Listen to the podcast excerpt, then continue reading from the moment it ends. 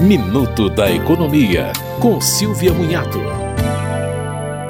O FGTS poderá ser utilizado para quitar até 12 parcelas em atraso de financiamento da casa própria no âmbito do sistema financeiro da habitação. A autorização foi dada pelo Conselho Curador do Fundo e vai valer de 2 de maio a 31 de dezembro. A regra normal não permitia o uso dos recursos do fundo quando o trabalhador tem mais de três prestações em atraso. Agora, se houver saldo, o interessado poderá usar o dinheiro para pagar as 12 parcelas em atraso e ainda amortizar um pouco mais. Mas vale lembrar que o uso do fundo para amortização deve obedecer um intervalo mínimo de dois anos entre cada operação.